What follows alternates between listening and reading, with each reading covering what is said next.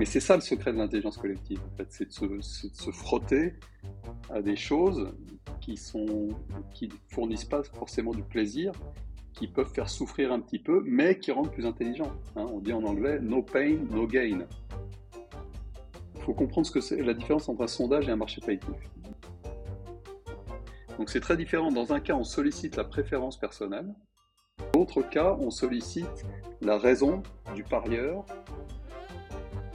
Cette intelligence va émerger plutôt que de sombrer dans le conformisme et la bêtise, etc., qui est l'état naturel du groupe.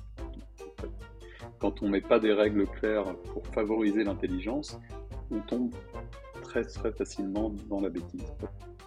Et quand on met des leaders participatifs avec des moutons, en gros, c'est la catastrophe. Ça marche pas du tout. Hein. Quand on met des leaders participatifs avec des super-héros, ça marche très bien. Bonjour à tous Vous écoutez le podcast des intelligences collectives où je vais à la rencontre de celles et ceux qui transforment leur manière de vivre et travailler ensemble.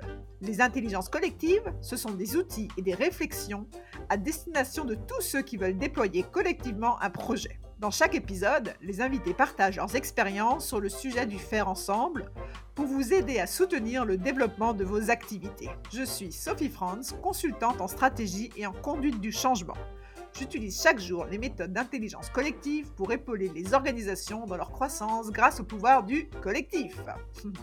si vous aimez ce podcast, n'hésitez pas à le partager et à lui mettre 5 étoiles et un commentaire sur votre plateforme d'écoute, cela m'aide beaucoup. Et maintenant, place à la conversation du jour. Belle écoute à vous. Bonjour à tous. Bienvenue dans le podcast Les intelligences collectives pour un épisode particulier aujourd'hui un épisode de type mini-série que nous aurons pu appeler euh, la Super Collective série. Et nous serions alors dans l'épisode numéro 2, car précédemment dans cette série, nous avons, avec ma partenaire de choc Laure Dumont, effectué une synthèse des quatre premiers chapitres du livre Super Collectif, la nouvelle puissance de l'intelligence, dans lequel nous avons creusé les idées de l'auteur Émile Servan-Schreiber. Et nous avons parlé dans l'épisode précédent, que je vous invite à écouter si vous ne l'avez pas encore fait, de QI du groupe, de théorème de la diversité, de sagesse des foules et des quatre ingrédients de l'intelligence collective. Aujourd'hui, je suis toujours avec toi, ma partenaire Laure Dumont. Bonjour Laure. Bonjour Sophie. Tu vas bien? Très bien, ravie d'être là. Génial. Et nous avons l'honneur de faire dans cet épisode numéro 2, de le faire avec l'auteur de ce livre que nous avons toutes les deux adoré. Bonjour, Émile Servan-Schreiber. Bonjour. Bah, merci en tout cas d'avoir accepté notre invitation. vous connaissiez Laure, vous avez travaillé ensemble. grâce à elle, on, est tous les trois ici et je suis super contente de pouvoir échanger avec vous sur le livre et sur différents sujets de marché prédictif, peut-être de super démocratie, de super intelligence, de super collectif. Je pense que l'épisode va être passionnant.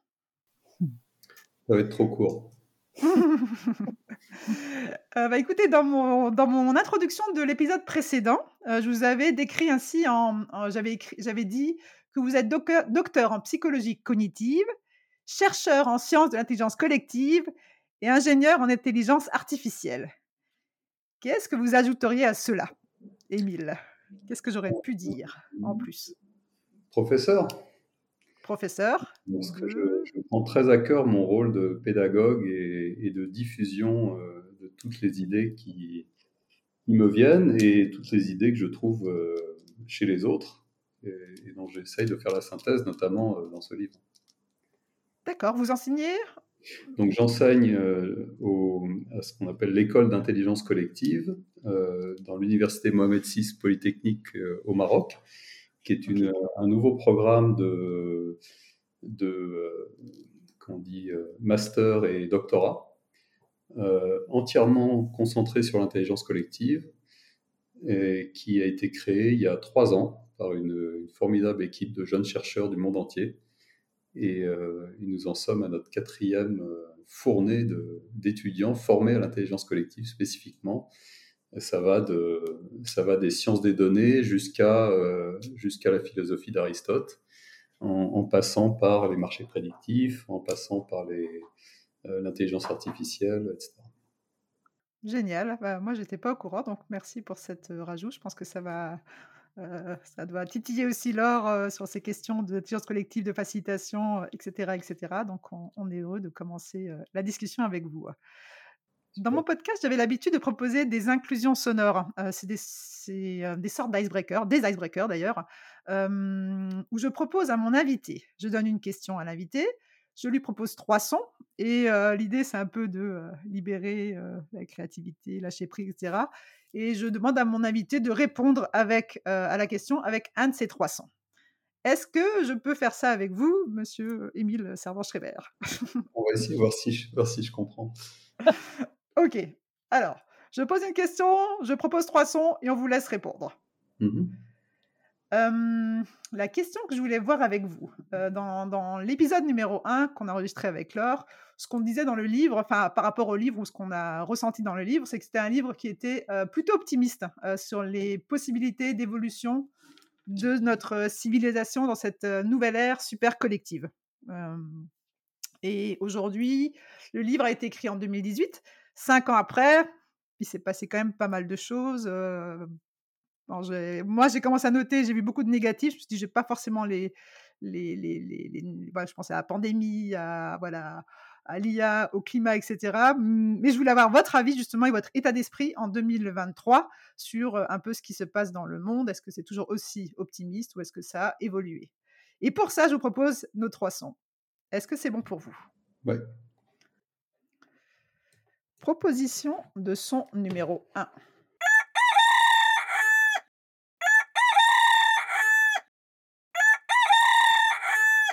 Son numéro 2.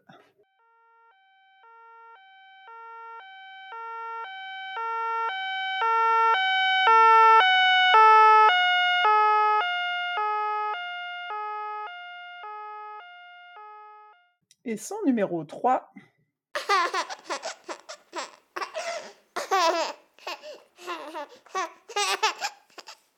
Comment vous sentez Quel est votre état d'esprit par rapport à un de ces 300 Lequel choisiriez-vous?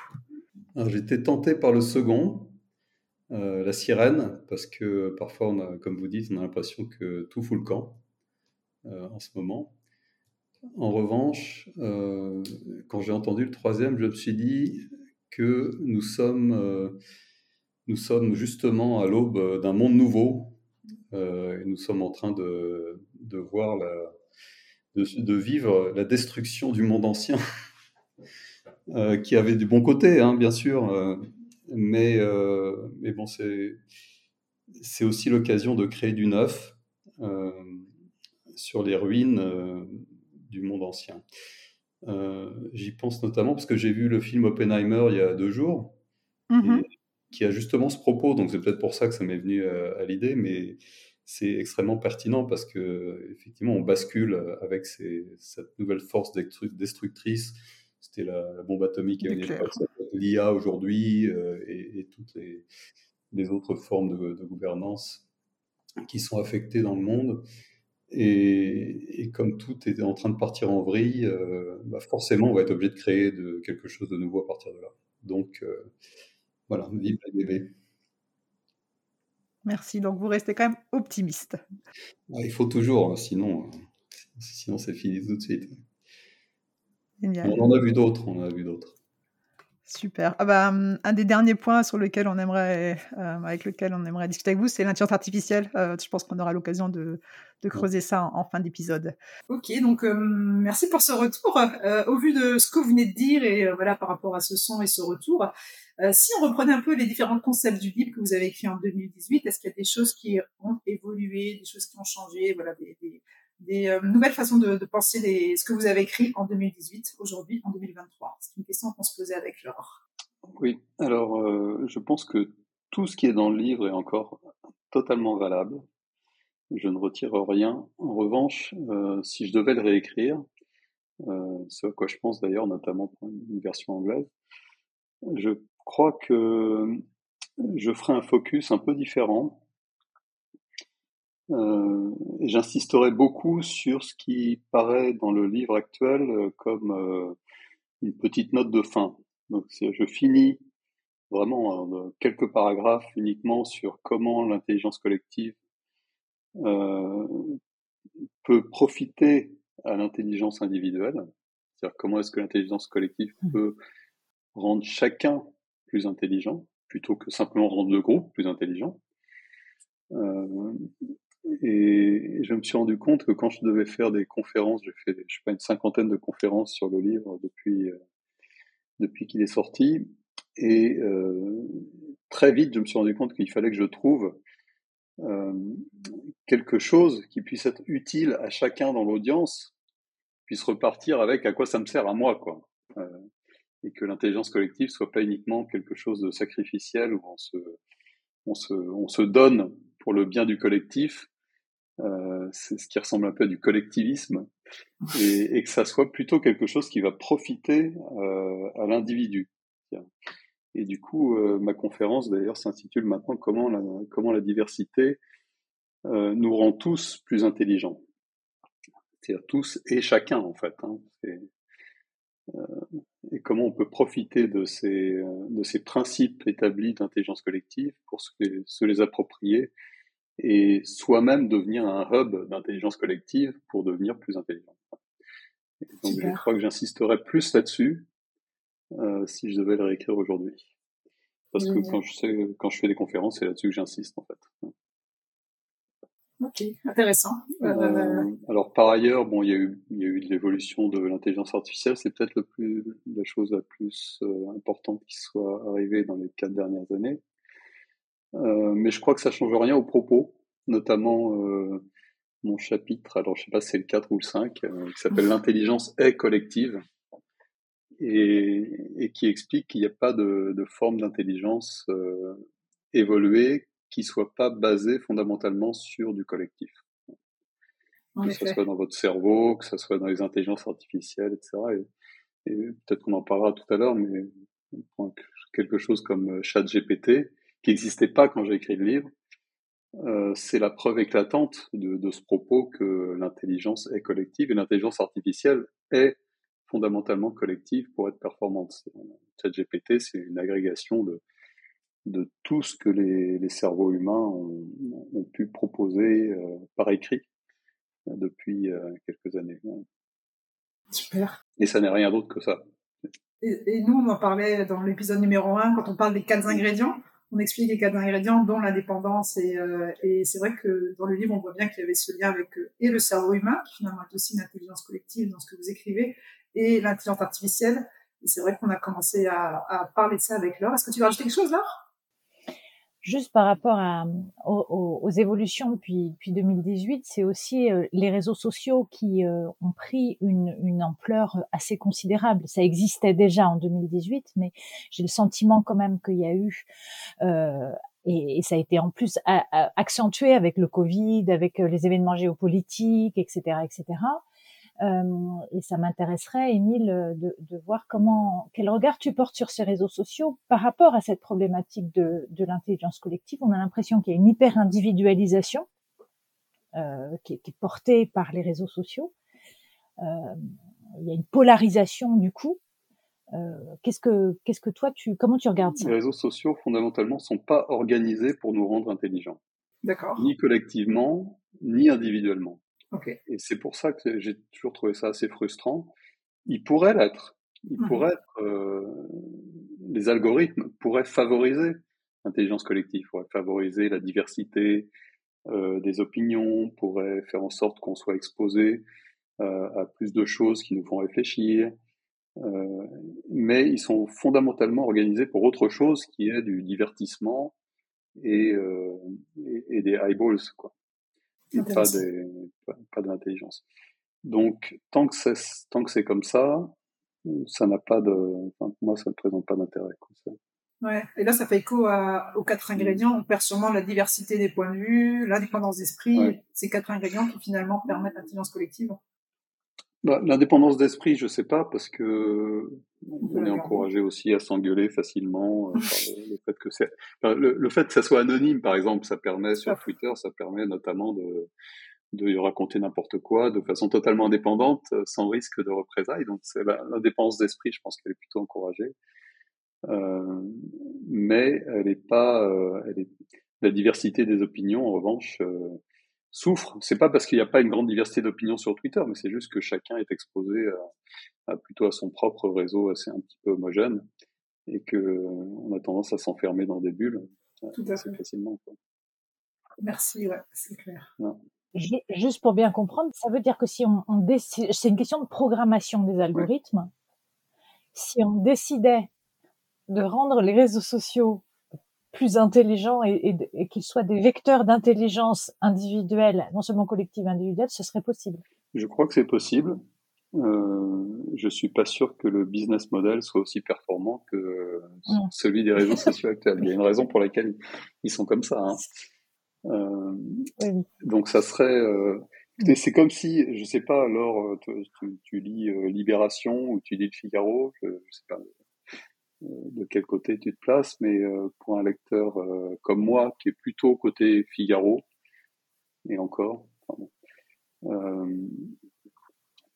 ça me ferait souffrir de lire Libération, quoi. C'est pas agréable.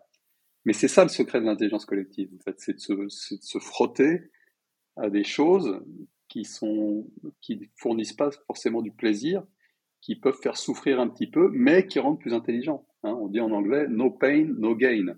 Et ben, ça s'applique aussi à, à, la réflexion. Réfléchir, devenir intelligent, c'est dur. Se frotter à l'intelligence collective, c'est pas c'est pas toujours agréable. D'ailleurs, tous ceux d'entre nous qui ont travaillé en groupe, on sait que ça peut être très frustrant individuellement de, de, de devoir euh, se forcer à écouter euh, des points de vue divers, euh, différents des nôtres, peut-être même des gens qui osent vous porter la contradiction, etc.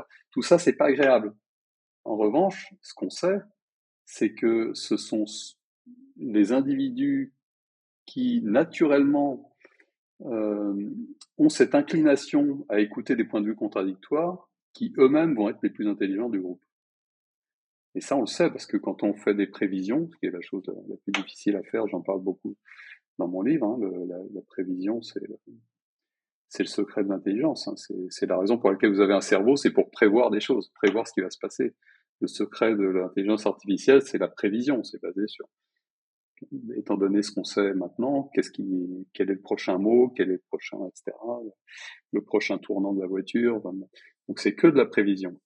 Et, donc quand on s'intéresse à la prévision, on se rend compte que c'est ce qui est le plus difficile et que les meilleurs prévisionnistes sont aussi ceux qui ont tendance à considérer le plus de points de vue différents. Alors moi, j'avais une question justement sur euh, ce que vous appelez les super prévisionnistes. Euh, je sais que vous avez une mm. étude euh, à ce sujet.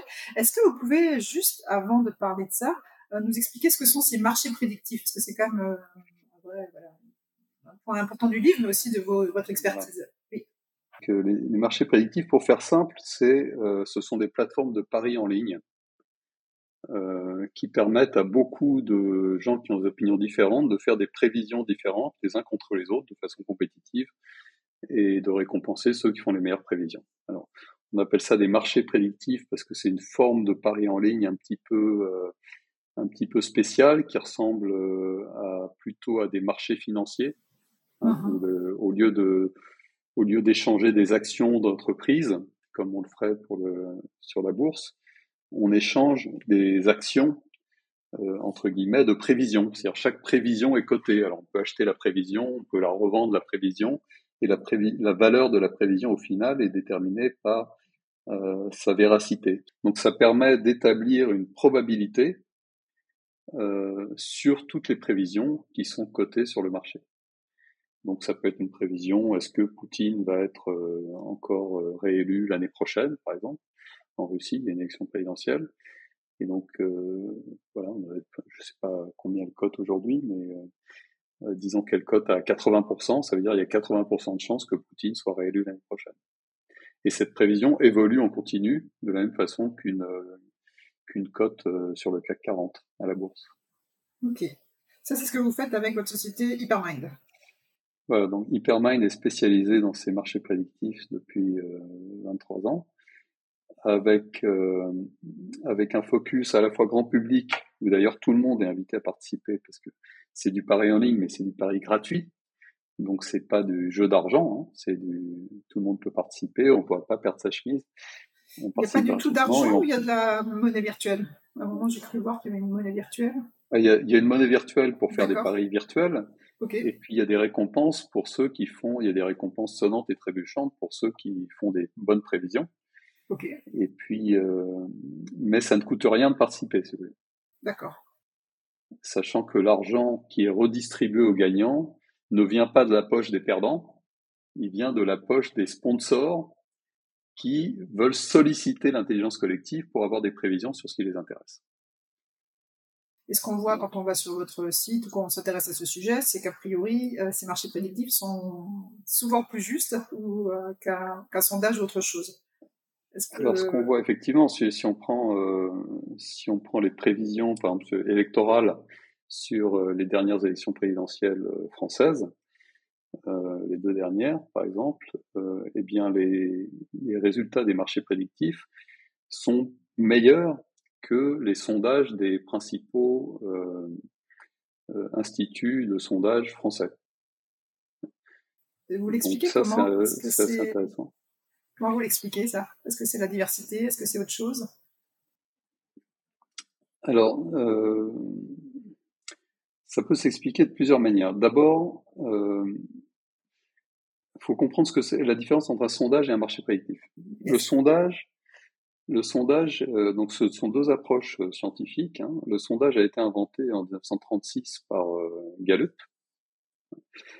Euh, évidemment que avant que les sondages existent, euh, les gens euh, ils faisaient des paris sur les prévisions. Et d'ailleurs, les journaux, au lieu de mettre en, en gros titre le dernier sondage dit que Macron est favori, je ne sais quoi, ils mettaient selon les parieurs de Wall Street, le dernier, le, candidat favori est Monsieur Machin. Mm-hmm. Et, et, quand on regarde les résultats des sondages, des paris par exemple, sur les élections américaines, c'est 17 élections américaines avant l'invention des sondages, on regarde les paris sur Wall Street, on voit que le candidat favori des parieurs est euh, 16 fois sur 17 celui qui gagne. Donc il y avait euh, une, précision du pari collectif, de l'intelligence collective des parieurs qui était formidable. Et puis ensuite, M. Gallup est arrivé à dire, mais on peut faire ça différemment, de façon plus scientifique, entre guillemets. On va demander directement aux gens pour qui ils vont voter. Et donc ça, c'est le sondage d'opinion. Et donc, au lieu de demander à un parieur, quelle que soit ta préférence, à ton avis, qui va gagner dans six mois, on va demander à un sondé, quelle est ta préférence si l'élection était dimanche prochain. Donc c'est très différent. Dans un cas, on sollicite la préférence personnelle, pourrait dire, euh, là je touche mon, mon cœur, voilà, c'est ma, préférence émotionnelle. Hein. Euh, Qu'est-ce que je préfère moi? Et dans l'autre cas, on sollicite la raison du parieur qui doit ignorer sa préférence personnelle, faire une analyse politique pour en déduire euh, une prévision gagnante. Mmh Donc dans les deux cas, on fait des choses très différentes. On sollicite le cerveau avec le pari, on sollicite la préférence personnelle avec le sondage. Euh, alors le sondage, malheureusement, va dépendre du fait de pouvoir solliciter euh, un panel représentatif de l'ensemble de la population. Mmh. Donc on va sonder 1000 personnes et on va dire, voilà, ce sont 1000 personnes avec des profils variés qui représentent l'ensemble des 60 euh, millions euh, d'électeurs de, français, par exemple. dans le cas du Paris, on n'a pas besoin de faire ça.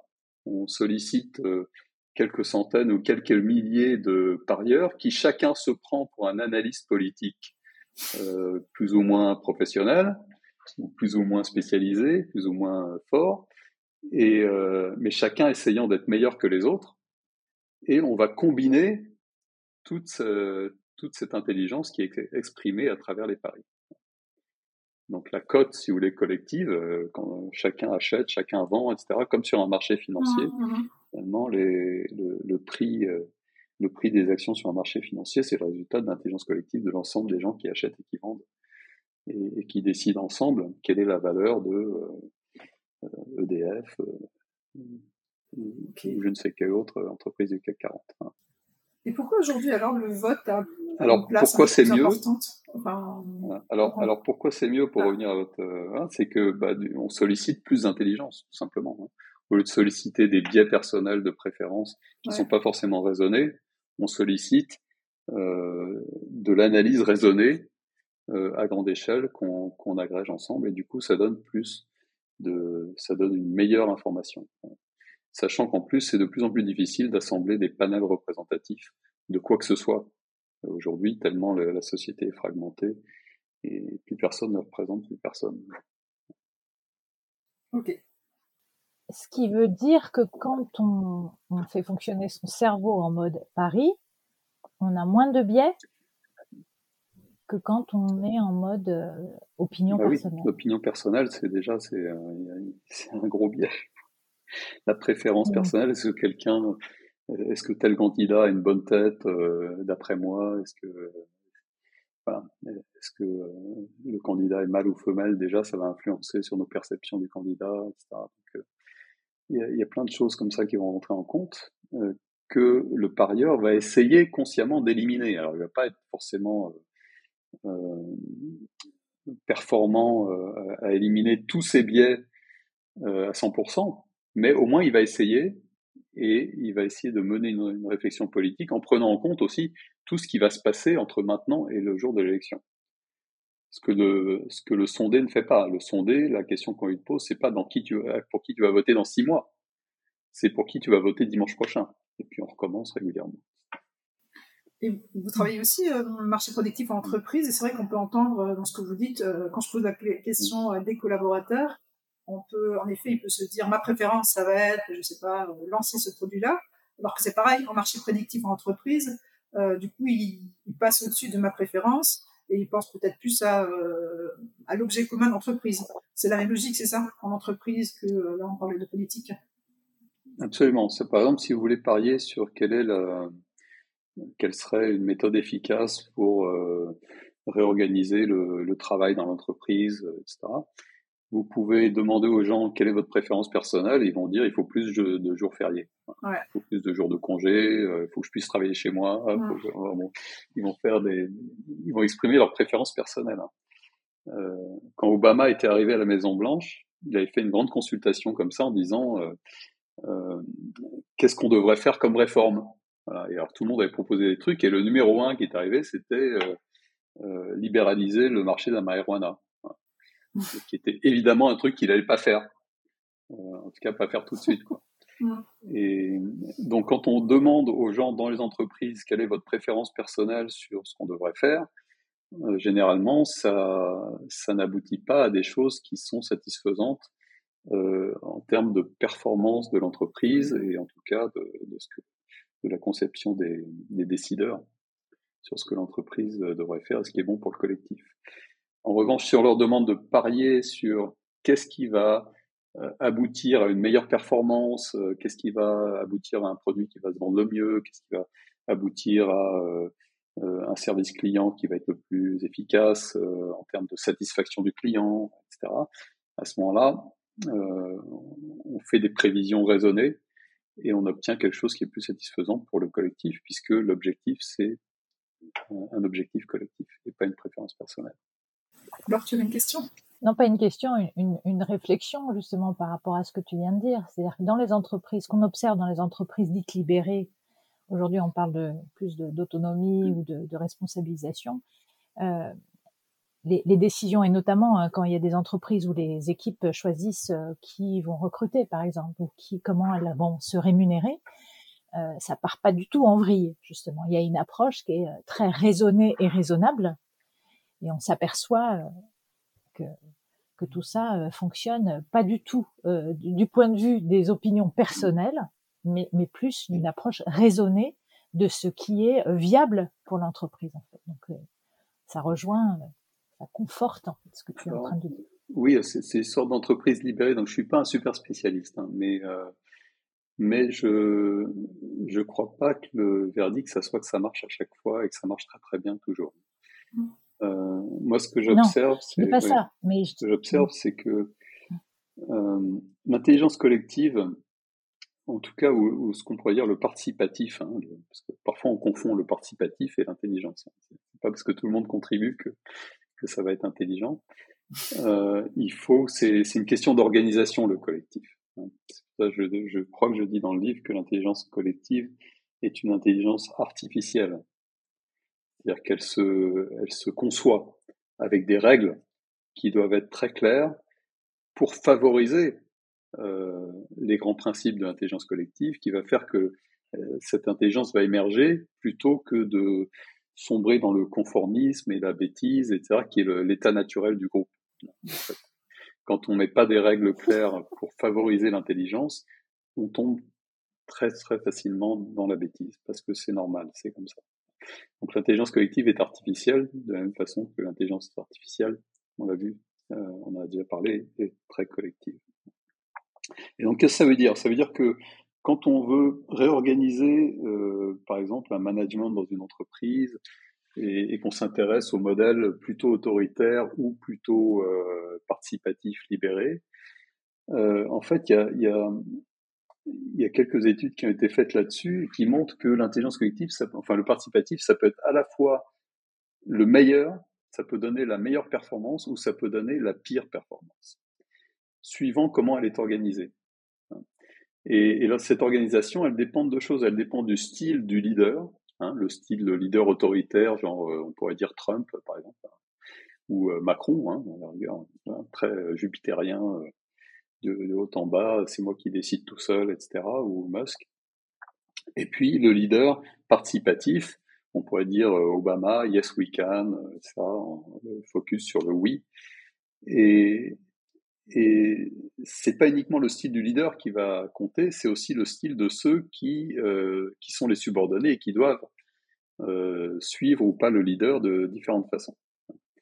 Et donc, le, et le style, pour faire gros, le, le style de, de subordonnés, ils peuvent être soit des gens qui sont proactifs, c'est-à-dire qui ont envie d'indépendance, qui ont des idées, qui ont envie d'autonomie, etc. Ils sont un peu, on pourrait dire, des super-héros avec des super pouvoirs chacun, etc. Et puis, euh, il y a aussi le modèle des moutons, euh, qui sont juste très contents qu'on leur dise quoi faire et qui n'ont pas du tout envie d'arriver le matin au bureau en ayant des idées, etc. sont juste là pour, euh, pour faire ce qu'on leur dit. Et quand on met des leaders participatifs avec des moutons, en gros, c'est la catastrophe. Ça marche pas du tout. Hein. Quand on met des leaders participatifs avec des super-héros, ça marche très bien. Et quand on met des, des leaders autoritaires avec des super-héros, bah, ça a tendance à décourager les super-héros qu'on n'écoute pas. Euh, mais ça marche quand même mieux que euh, un leader participatif avec des moutons. Et donc on retombe sur cette histoire d'organisation et d'artificiel et de règles. Il faut, faut savoir quand est-ce qu'il faut être participatif. Ça ne marche pas tout le temps avec tout le monde. Et il faut que chacun joue son rôle. Quoi. Mmh Ouais, nous, en tant que facilitateur, on le, on le traduit par euh, la clarté de l'intention, hein, la raison d'être, pour, pourquoi on, on, fait ce chemin ensemble, on décide d'y aller, et puis les conditions. Comment on crée un cadre qui va et un processus qui, qui vont favoriser l'émergence de l'intelligence collective de manière, en effet, assez artificielle, hein, euh, puisqu'on on est là, nous, en tant que facilitatrice, pour garantir ce cadre, créer les conditions et, et garantir ah, ce si cadre. Je peux, ouais, juste pour revenir sur le marché prédictif, mais en, en écho à ce que tu viens de dire, Laure, euh, mhm. ce que j'avais vu dans une interview euh, vous avez fait aux États-Unis, Emile, c'est justement que vous préconisez de découpler les goals, les objectifs des means, des moyens. Euh, et si j'ai bien compris, justement, c'est euh, demander les préférences pour la partie objectif, hein, euh, justement l'intention, comme dirait peut-être Laure, et euh, le marché prédictif, vous disiez, ce que j'ai compris dans l'interview, c'est euh, bah, à ce moment-là pour les moyens. Euh, L'exemple c'était euh, est-ce que je veux une ville verte? Ok, ça c'est peut-être l'objectif, l'intention. Et après, vous utilisez les marchés prédictifs pour dire est-ce que la ville verte c'est des, des, du métro, est-ce que c'est du et c'est là que le marché prédictif est utilisé. Est-ce que j'ai bien compris ce que vous avez dit dans cette interview Oui, Absolument. Alors, si je peux me permettre juste de revenir un petit cran en arrière avant d'arriver là. Ouais. Euh, pourquoi est-ce que les marchés prédictifs sont si efficaces pour faire des bonnes prévisions? Pourquoi est-ce qu'ils sollicitent aussi bien l'intelligence collective? C'est parce que justement, ils respectent la, la, la recette de l'intelligence collective dont vous avez déjà parlé, hein, la diversité des opinions, puisque chacun peut euh, gagner quelque chose en fonction de, de sa contribution euh, à faire des bonnes prévisions, euh, ça a tendance à attirer des tas de gens différents qui, qui en plus pensent savoir quelque chose que les autres ne savent pas. Hein.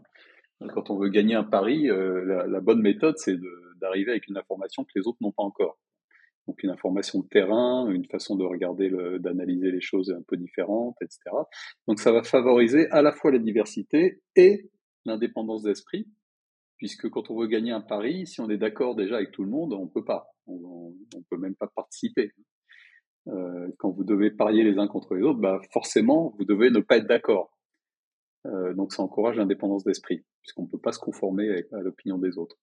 On est obligé de s'inscrire en faux. Mmh donc, euh, quand un type achète une prévision, euh, euh, il est obligé de penser que l'autre va lui vendre euh, à un prix pas cher, donc il fait une affaire. donc c'est comme une négociation de tapis sur un marché. chacun a l'impression d'arnaquer l'autre, et c'est là, et c'est à cet endroit où on est d'accord pour pas être d'accord que finalement l'intelligence du groupe s'exprime. Donc c'est pour ça que ça marche bien. Alors ensuite, comment on peut utiliser ça, par exemple, pour faire une meilleure gouvernance euh, il y a un grand journaliste euh, et homme politique français, Émile de Girardin, qui avait cette phrase géniale gouverner, c'est prévoir. C'était au 19e siècle, mais il faisait déjà référence aux probabilités à l'époque, ce qui est très très rare aujourd'hui d'entendre un politicien faire euh, mentionner un quelconque concept mathématique et, encore moins une probabilité de réussir quelque chose. Et, et donc cette idée de que pour mieux gouverner, il faut savoir prévoir la réussite des politiques qu'on va mettre en place, euh, ça indique comment utiliser les marchés prédictifs dans la gouvernance, par exemple, démocratique, hein, pour améliorer l'efficacité des démocraties. Aujourd'hui, effectivement, il faut qu'on découple les objectifs qu'on veut atteindre en tant que société et les moyens d'y arriver. Mmh donc l'objectif principal, c'est que tout le monde soit content. Mais bon, on pourrait. Euh, d'ailleurs, il y a des gens qui mesurent le bonheur, euh, le bonheur des Français par rapport au bonheur des, des mmh Italiens, des Américains, etc. Euh, donc ça devrait être ça l'objectif. Hein. Comment on fait? Alors comment on fait? Ce sont les moyens d'arriver à l'objectif. Hein. Et ces moyens-là, ils peuvent être plus ou moins efficaces. Et le problème qu'on a aujourd'hui, on a bien pu l'observer, c'est que euh, les différentes, euh, les différentes euh, points de vue politiques ont tendance à se préoccuper plutôt des moyens que des objectifs finaux sur lesquels on est d'accord. C'est-à-dire qu'on pollue les moyens d'arriver à l'objectif par des par des idéologies différentes. Ok. Alors, hmm. donc je vais prendre un autre exemple. Je vais prendre à l'époque où Laure et moi on travaillait ensemble, et c'est l'histoire des 35 heures. Euh, qui devait passer. Et donc l'objectif, c'était l'objectif des 35 heures, c'était quoi finalement? C'était de réduire le chômage. À l'époque, on se disait comment on va réduire le chômage? Et alors typiquement, euh, il y a un point de vue de gauche et un point de vue de droite dans ce genre de choses. Le point de vue des droites, c'est euh, eh bien tout le monde a qu'à essayer de travailler plus dur et de euh, traverser la rue pour trouver un boulot, euh, etc.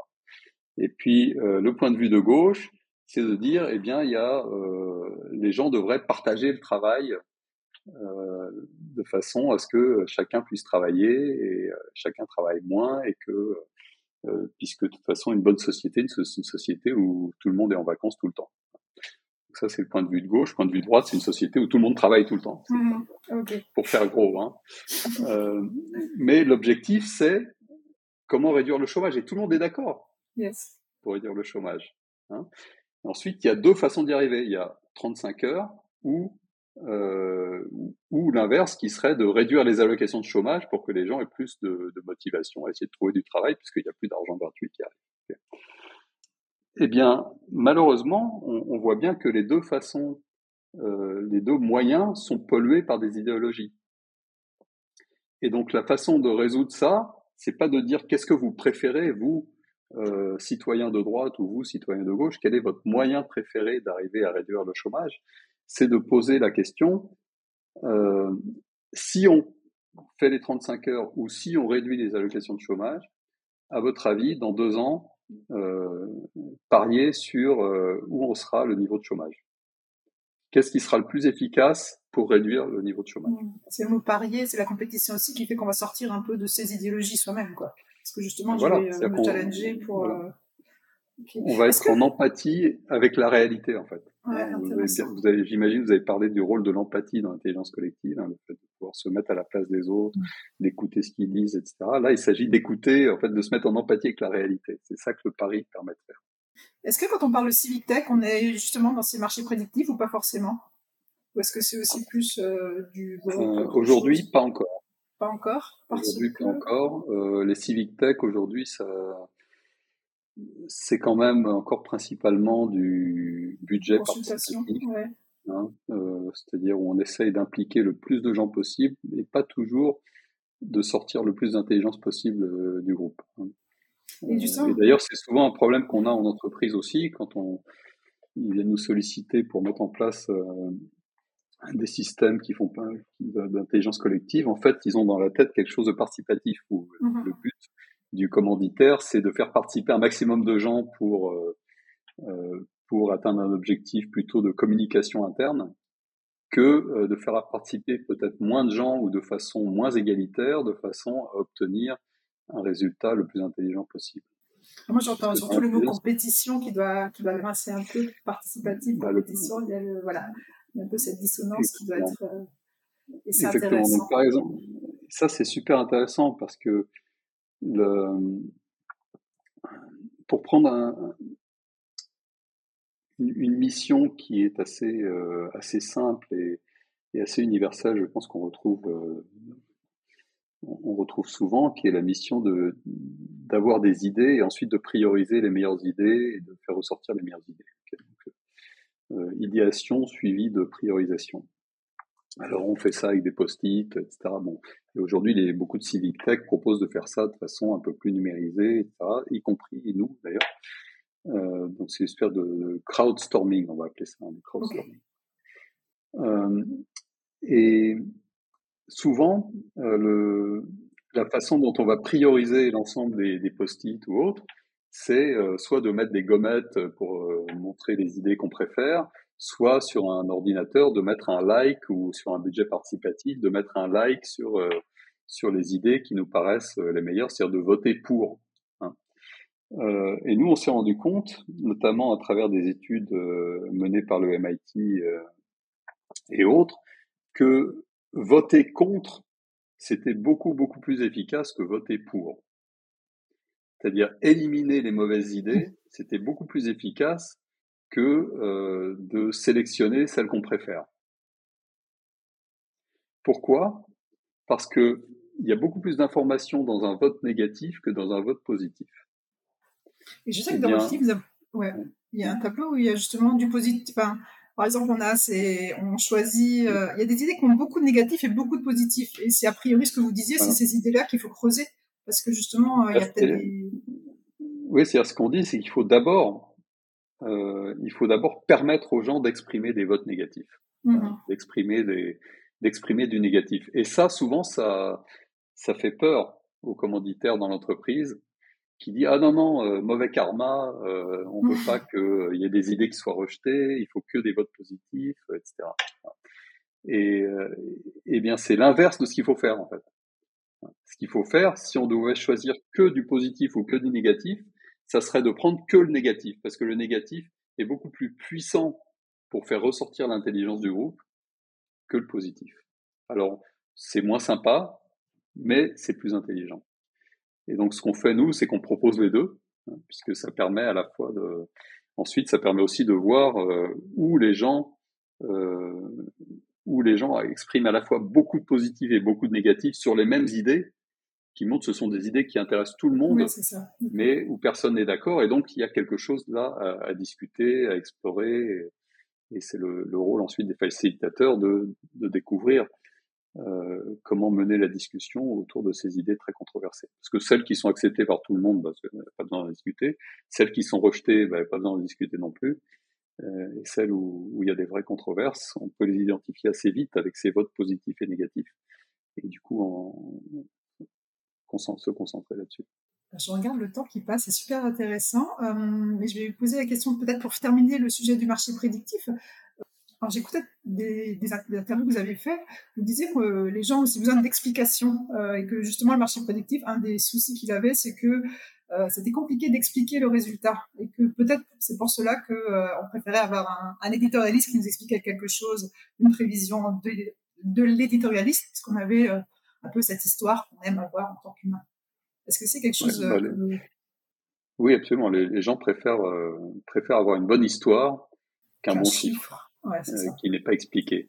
Donc tout l'enjeu pour nous, et on travaille énormément là-dessus, c'est de c'est d'accompagner les, les résultats quantitatifs de l'intelligence des parieurs par euh, l'histoire correspondante, les arguments proposés par les uns et les autres, et d'encourager, de trouver des, des façons d'encourager les parieurs à partager leurs informations avec le collectif pour qu'on puisse construire cette histoire autour. Alors c'est pas évident parce que euh, chaque parieur euh, a tendance à vouloir garder l'information pour lui-même, euh, de façon à pouvoir gagner les paris. Et donc, on, on, on trouve aujourd'hui des façons de, de motiver le partage d'informations qui sont assez malines et dont on reparlera peut-être une autre fois, mais, mais qui mm-hmm. ont l'air de, de, très bien fonctionner. Mais c'est effectivement là qu'est l'enjeu. L'histoire qui va avec, euh, avec l'intelligence des parieurs. D'accord. Si on parle des parieurs, des prévisionnistes, on a un peu euh, dit qu'il y avait des super prévisionnistes. Est-ce que vous pouvez nous décrire rapidement à quoi ressemblent ces super prévisionnistes Qui sont-ils? Oui. Alors, euh, bah, on a découvert les super prévisionnistes en faisant des études, notamment pendant plusieurs années, dans les années 2012 à 2016, avec les agences de renseignement américaines. Hein, qui, se préoccupait de savoir est-ce qu'on peut utiliser l'intelligence collective pour faire des prévisions géopolitiques sur des sujets complexes, etc., où on s'y retrouve pas toujours en tant qu'analyste professionnel de la CIA. Et le résultat, c'est que oui, on peut prendre des amateurs euh, qui euh, recrutés dans les lecteurs du New York Times, Wall Street Journal euh, et autres, et euh, donc des gens qui s'intéressent au monde, hein, des gens qui, comme vous et moi, qui lisent le journal, et on peut parmi ceux-là, euh, en groupe, euh, avoir des prévisions collectives qui sont au moins aussi bonnes que celles de, des professionnels dans les agences de renseignement. D'accord. Donc ça, c'est déjà un, résultat étonnant. Mmh, Et le deuxième résultat, c'est que euh, euh, parmi évidemment toutes ces, toutes ces foules de prévisionnistes, il y en a qui sont meilleurs que d'autres. Euh, et c'est d'ailleurs le, le rôle d'Hypermind aujourd'hui, c'est d'inviter tout le monde à participer, faire des prévisions sur des sujets compliqués et, euh, et d'identifier ceux qui sont bons, ceux qui sont moins bons et de donner plus de plus de poids aux opinions de ceux qui ont tendance à être bons et d'ignorer euh, les opinions de ceux qui ont tendance à raconter n'importe quoi. Vous avez un panel de super prévisionnistes. Voilà. On s'est rendu compte que les super prévisionnistes, c'est là où c'est très intéressant, c'est que ce sont des gens qui sont les plus inclinés vers l'intelligence collective. C'est-à-dire que avant, ce sont des gens qui sont intelligents, mais pas plus que vous et moi. Euh, sont des gens qui euh, se renseignent, mais pas plus que vous et moi, mais qui ont tendance à se renseigner de façon un peu différente. C'est-à-dire qu'ils ont cette tendance naturelle, instinctive, à aller chercher des gens qui vont leur porter la contradiction. Ils vont être ouverts activement à l'opinion des autres. Et le, le, le mot-clé ici, c'est actif. Ils ont ce qu'on appelle mhm. l'ouverture d'esprit active. C'est-à-dire qu'ils vont trouver plaisir à se faire porter la contradiction par les autres. Et évidemment que c'est quelque chose de pas très naturel pour la plupart d'entre nous, et c'est pour ça que dans l'ensemble des prévisionnistes qui avaient été recrutés dans ces expériences-là, euh, plusieurs, euh, au moins 10 000, il n'y en avait que 2% qui correspondaient à ce profil de super prévisionniste qui était tout le temps meilleur que les autres tout le temps meilleur que les autres, systématiquement meilleur que les autres. Donc, on pourrait dire, puisque la, la prévision est au cœur de l'intelligence, on pourrait dire que ce sont les plus intelligents d'entre nous. Et ce sont les plus intelligents d'entre nous parce que ils écoutent le plus leur réseau social, leur réseau d'information, leur réseau euh, de le, le, collectif qui les entoure, et ils vont euh, chercher les informations qui vont leur porter la contradiction l'intégrer ou l'ignorer, mais en tout cas après l'avoir écouté et l'avoir pris en considération. Donc ils sont pas là pour se faire plaisir, entre guillemets, en, en, se disant que leur intuition va leur donner raison. Mm-hmm. Ils sont là pour se faire plaisir en ayant raison à la fin parce que ils ont éliminé le plus d'erreurs possibles dans leur raisonnement en écoutant les autres. Super. Ouais, donc vraiment la contradiction, enfin aimer la contradiction, euh, cette écoute active cette écoute. Euh, donc le secret de l'intelligence, on peut le dire, c'est euh, d'utiliser tout son cerveau et aussi tous les cerveaux qu'on peut emprunter autour de soi. Faire germer l'intelligence collective interne. Exactement. Devenir soi-même un hub d'intelligence collective, ce qu'on est d'ailleurs. Hein. On est tous, euh, on fait tous partie d'un réseau. D'ailleurs, quand on ne fait pas partie d'un réseau, le cerveau s'atrophie. C'est évident, on vit à travers ça. Mais il faut l'exploiter. Et aujourd'hui, on a, on a tous les moyens. On a les, on est connecté à tout le monde très très facilement. Mm-hmm. Euh, et on peut choisir d'utiliser l'intelligence collective des autres de façon plus systématique. Par exemple, moi, c'est un truc tout bête. Hein, je prends souvent l'exemple. Mes lunettes. on a tous des lunettes là. Euh, comment vous choisissez vos lunettes? C'est très compliqué. Vous allez chez l'opticien et, vous devez euh, mettre, choisir des lunettes euh, sans avoir les verres. Et donc vous voyez rien. Et en fait, c'est complètement débile. Donc on n'y arrive pas. La meilleure façon de choisir ses lunettes, c'est de demander aux autres euh, quelles sont les lunettes qui vous qui vont le mieux. Et donc c'est ce que j'ai fait. J'ai essayé cinq paires de lunettes, j'ai mis les photos sur Facebook, euh, j'ai demandé qu'est-ce que vous préférez? Et j'ai surpondéré un peu le vote féminin parce qu'on sait que le, le, vote féminin a un peu plus d'intelligence collective. Hein. Et, euh, et ça a donné le résultat. C'est beaucoup plus intelligent que d'avoir choisi moi-même. mon choix, moi personnel, n'a aucun intérêt. Donc, on peut utiliser des outils numériques pour euh, notre intelligence collective euh, interne. Est-ce que je peux faire le lien du coup avec l'intelligence artificielle? Est-ce qu'on peut le faire euh, à ce moment-là? Alors moi, c'est un sujet qui me qui m'angoisse un peu. et du coup, je voulais avoir votre avis d'expert sur ce sujet de l'intelligence artificielle. l'évolution, bah, peut-être depuis le livre, est-ce que vos, vos, manières de penser ont évolué aussi? Et est-ce que, quelles voilà, un peu votre vision sur l'impact et parler aussi de ce risque existentiel qu'on entend euh, euh, de par l'intelligence artificielle. Un peu votre point de vue là-dessus d'expert en intelligence artificielle? Où en est-on et où va-t-on d'après vous? Oui. Euh, bah on, progresse très très vite. Hein. D'ailleurs, on a un concours de prévision sur Hypermind, sur les progrès de l'intelligence artificielle dans les années qui viennent, qui est notamment en collaboration avec des chercheurs du laboratoire d'IA de Berkeley. Et, et, on voit que on est assez facilement surpris par la vitesse des progrès, notamment en mathématiques, en capacité verbale, etc. Euh, donc d'ailleurs, j'invite tous ceux qui s'intéressent à suivre ça, de, de le faire de, de cette façon-là, un peu compétitive, en, justement en s'intéressant précisément à la performance des différents modèles. C'est une façon ludique de, de suivre l'affaire. Mmh euh, alors oui, ça progresse très vite. Est-ce que ça ça change rien au propos que j'ai eu dans le livre, qui était euh, de dire que l'intelligence artificielle est une intelligence collective? Et donc pour moi, c'est ça le c'est ça qui je trouve est intéressant et, et du coup et donne une autre perspective sur ce qu'on appelle les risques existentiels. Euh, parce que si le but c'est de d'abord de promouvoir cette idée d'intelligence collective, qu'on est plus intelligent tous ensemble que tout seul. On voit que plus l'IA va progresser de cette façon-là, et plus en gros l'IA va être une expression euh, ultra puissante de notre intelligence collective. Hein, L'IA est une façon de... Aujourd'hui, prenez un truc comme GPT, mm-hmm. euh, c'est une, une, agrégation de toute la diversité des opinions euh, exprimées verbalement euh, par les humains jusque-là. Et, le fait que ça marche, euh, bah pour moi, c'est un succès formidable de l'intelligence collective. Hein. Ça veut dire que ça peut, euh, ça veut dire d'abord qu'il y a une intelligence collective au, au, au niveau, je dirais, à très très très très grande échelle pour le coup de l'ensemble du web. Hein. On pourrait même se dire que le web n'aura servi qu'à alimenter cette intelligence collective qui aujourd'hui s'exprime dans les intelligences artificielles.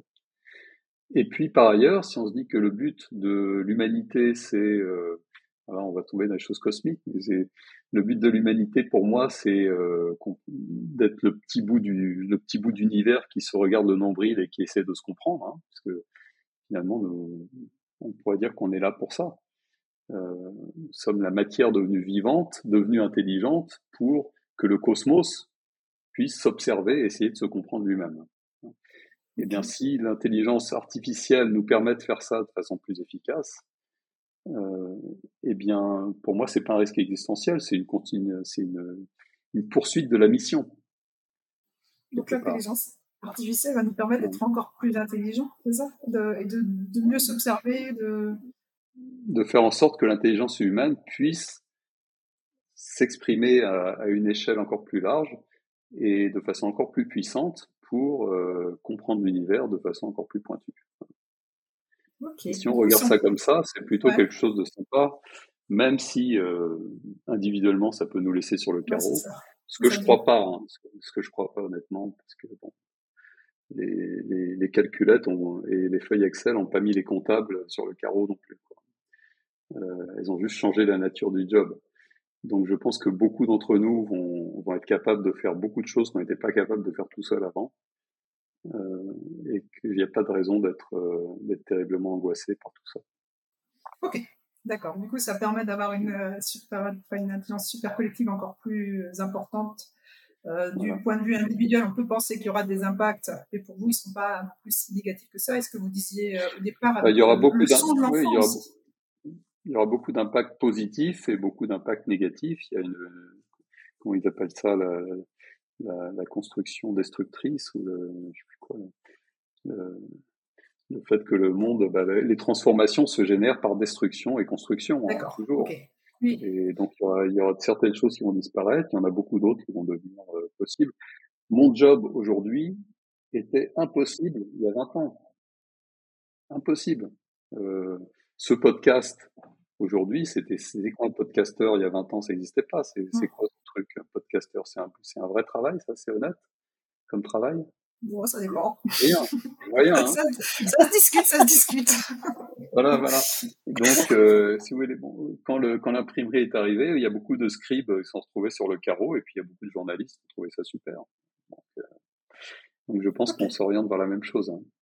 Du coup, reste, bah, ça, ça fait, j'ai envie de conclure, parce qu'il y a l'heure qui passe, euh, sur justement le, mmh. le son de départ quand on, parle, quand on avait le, le, le, bébé. On est vraiment sur cette renaissance, ce cycle peut-être, et c'est intéressant euh, d'avoir ce point de vue-là aussi bah, d'un expert de l'IA, de se dire peut-être qu'en effet, il y aura une destruction, mais si on entend bien, il y a, il y a la renaissance et finalement, euh, c'est cyclique. Quoi. Euh, Est-ce que je peux finir avec les... Est-ce que tu veux rajouter quelque chose, Laure? Je te donne encore quelques minutes si tu veux. Si tu veux. Non, juste, juste dire que finalement, euh, euh, merci hein, pour toutes ces explications, c'est passionnant. En fait, ce que ça me, me ça me conforte dans l'idée qu'on a beaucoup de pédagogie à faire autour de nos métiers et autour de l'intelligence collective et de sa puissance justement euh, potentielle. Euh, il y a un gros travail. Ne rien considérer comme acquis. Euh, euh pas encore, pas encore en tout cas. Ça le sera peut-être pour les générations suivantes, mais, mais il y a beaucoup de travail de, de, de pédagogie. Moi, ce que je vois dans, dans nos outils d'intelligence collective, c'est qu'on est en train d'injecter euh, des, euh, des capacités de, de GPT et, et consorts dans nos outils d'intelligence collective pour que l'intelligence collective soit encore plus puissante. Hein, pour aider les gens à réfléchir encore mieux individuellement, agréger encore mieux leurs opinions, etc. Donc c'est très très puissant. Enfin, la synergie entre l'intelligence collective et l'intelligence artificielle est extrêmement puissante et c'est ça qui va c'est ça qu'on va pouvoir observer dans le futur. Ça va pas être euh, l'intelligence artificielle toute seule d'un côté et l'intelligence collective de l'autre.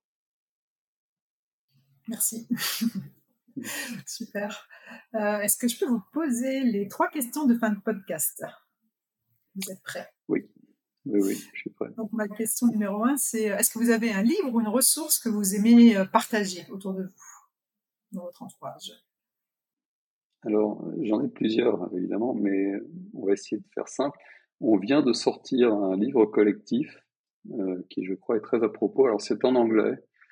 Euh, c'est publié par Routledge. s'appelle. Euh, je vous enverrai les, ça s'appelle The Routledge Handbook of Collective Intelligence for Democracy and Governance.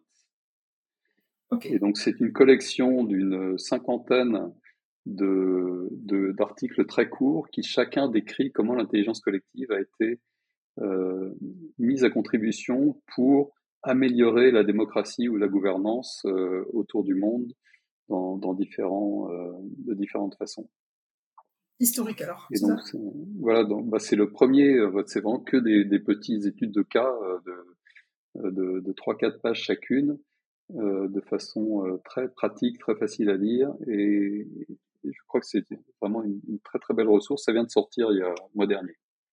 Génial. Ah bah, je mettrai euh, aussi tout ça, moi, dans, le, dans la description du podcast. Euh, j'ai hâte de, de, lire ça, ça m'intéresse beaucoup. Voilà. Euh, alors, ça coûte un peu cher, mais c'est gratuit. La version PDF est gratuite sur Internet. Ok, très bien. La version hardcover, ça coûte 200 dollars, je sais pas quoi. D'accord. Mais bon, c'est gratuit, et donc allez-y, quoi. Je, je, vous, je vais vous envoyer le lien. Génial. Merci beaucoup. Ma deuxième question. Vous avez une deuxième ressource que vous souhaitez partager? Non, non. Ok. Non. Ma deuxième question concerne plus euh, la valeur. Une valeur qui vous anime le matin, qui fait que vous vous réveillez et que, vous gardez cet euh, enthousiasme, cet optimisme. Alors, je crois que c'est une question difficile. Hein. Ça m'a fait hein? beaucoup réfléchir. Et je crois que c'est le progrès. Euh, et d'ailleurs, quand j'ai passé une journée à ne pas progresser dans quelque chose, je dors pas. j'ai encore, de, encore plus de mal à me réveiller le lendemain mais euh, le progrès euh, à tous les niveaux, hein, le progrès, euh, progrès de nos sociétés, le progrès dans mon travail, le progrès individuel, le fait à la fin de la journée d'être quelqu'un de meilleur ou d'avoir fait avancer le schmilblick, comme on disait quand j'étais jeune. Ça, ça, vous dit quelque chose le schmilblick pour peut-être pour vos, vos, jeunes, voilà vos, vos jeunes auditeurs, c'est c'est un concept très intéressant. C'était un jeu sur c'était un jeu à la radio où il fallait deviner quel était le schmilblick. C'était quelque chose, on savait pas c'était, on avait le droit de poser des questions. Et quand la, la question, par exemple, est-ce que le schmilblick est jaune euh, et que le, le, maître du schmilblick vous disait oui, le, le schmilblick est jaune, ben on, a, on avait fait avancer le schmilblick. Avancer dans la connaissance du schmilblick. Donc voilà, donc euh, j'aime bien. Euh, ce qui me fait lever le matin, c'est de faire avancer le schmilblick.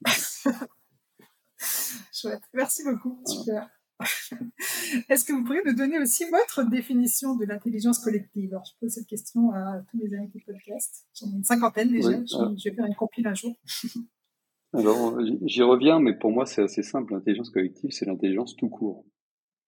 Il n'y a pas d'intelligence qui ne soit pas collective. Donc, il euh, ne faut pas avoir cette, cette, idée que quelque part, il y a intelligence collective et d'autre part, il y a l'intelligence, la vraie, entre guillemets il n'y a pas d'intelligence soit pas collective. Votre cerveau, c'est euh, 80 milliards de neurones qui doivent collaborer.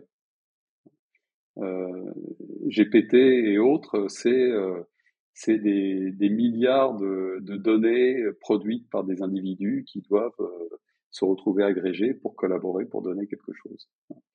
Et donc, euh, l'intelligence collective, c'est l'intelligence tout court. On prend, n'est-ce pas alors Mmh, est-ce que euh, vous, pouvez nous dire où est-ce qu'on peut vous retrouver, Emile, si un auditeur, euh, alors je ne sais pas si c'est nous contacter, mais en tout cas votre travail, on le retrouve sur Hypermind, euh, le site Hypermind?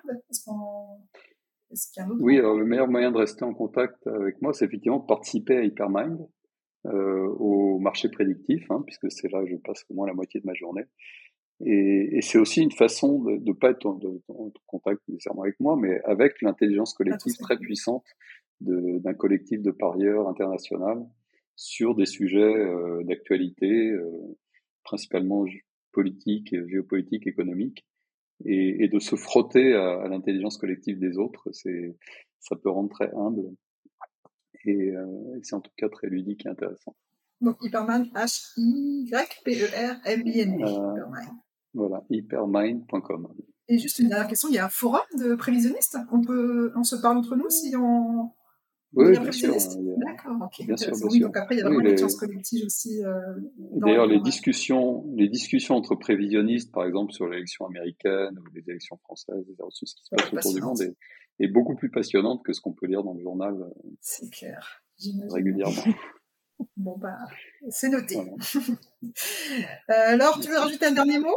Je te donne la, le, le mot de la fin. Ouais, merci, mais, mais, mais rien, rien à ajouter, c'est passionnant. Et euh, euh, moi, j'ai juste envie de dire que euh, il y a effectivement une grande différence et en même temps plein de choses en commun entre l'intelligence collective version super collectif et version Émile, et puis ce qu'on pratique de manière extrêmement concrète avec des groupes au quotidien. C'est-à-dire qu'il y a, il y a effectivement le cadre, les conditions, les ingrédients, l'importance de la diversité, d'accepter, de d'écouter des gens dont les opinions sont différentes et de considérer ça comme une richesse au final, etc., etc. Et puis, euh, il y a des choses dont moi je me sens plus loin, effectivement, l'intelligence artificielle, etc. Alors merci, Émile, pour toutes ces explications. Moi, ça m'a ouvert des nouveaux, des nouveaux champs de réflexion qui vont nourrir, euh, nourrir ma pratique de facilitatrice. Merci d'avoir, euh, Sophie, d'avoir créé les conditions pour cette conversation. Je parce que juste pour, j'ai appelé le podcast les intelligences collectives, justement pour ça. Et je trouve ça intéressant ce que tu dis. C'était un peu mon point de départ d'entendre différents, la contradiction. Ça, c'est l'intelligence collective, ça n'en est pas, etc. du coup, je trouve ça cool d'avoir ce retour de ta part et c'est ce que je souhaitais faire avec ce podcast. Voilà. Est-ce qu'on se dit au revoir? Merci beaucoup, euh, Émile, et merci Laure. À très vite. Merci, Sophie. Merci, Émile. À bientôt. Au revoir. À bientôt.